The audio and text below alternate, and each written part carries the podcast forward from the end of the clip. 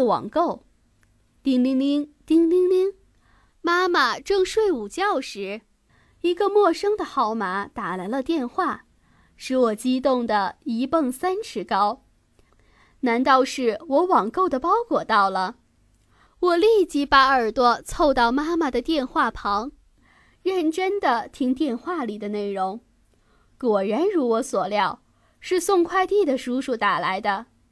我自告奋勇冲到楼下去拿包裹，在回家的途中，我就迫不及待地拆开了一个包裹，闪闪发光的红皮鞋静静地躺在盒子里，与我想象中的一模一样。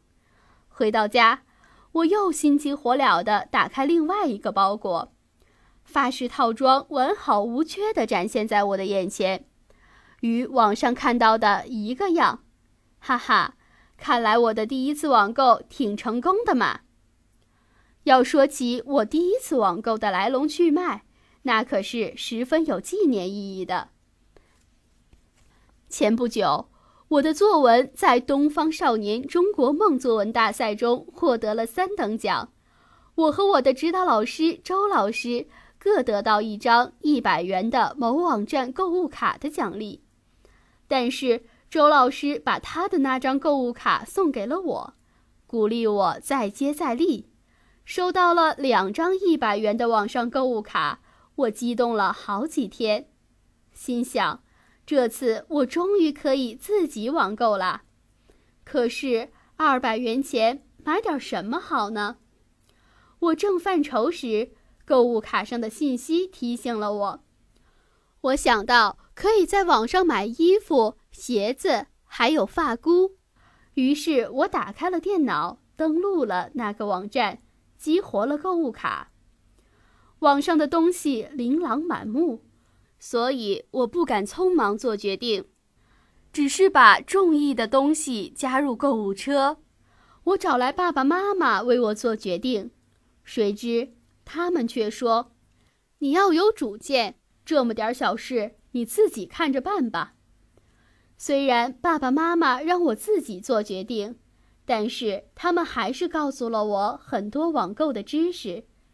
选购一个物品时，要多看看别人对这个商品的评价，看看店家的信誉度等。我按照他们的提醒，先选了一个发饰套装，又选中了一款漂亮的红色皮鞋，然后就自己下了订单。爸爸在一旁看见了，惊讶的大叫起来：“天哪！你怎么买这种类型的鞋呀？”我只有陪着笑脸解释道：“我喜欢这种类型的，不是你们让我自己选择的吗？”买了发箍、鞋子之后，我的二百元就只剩下七十多元了。我心想：看来裙子只有买便宜点的了。既要漂亮又要便宜的裙子可真难选。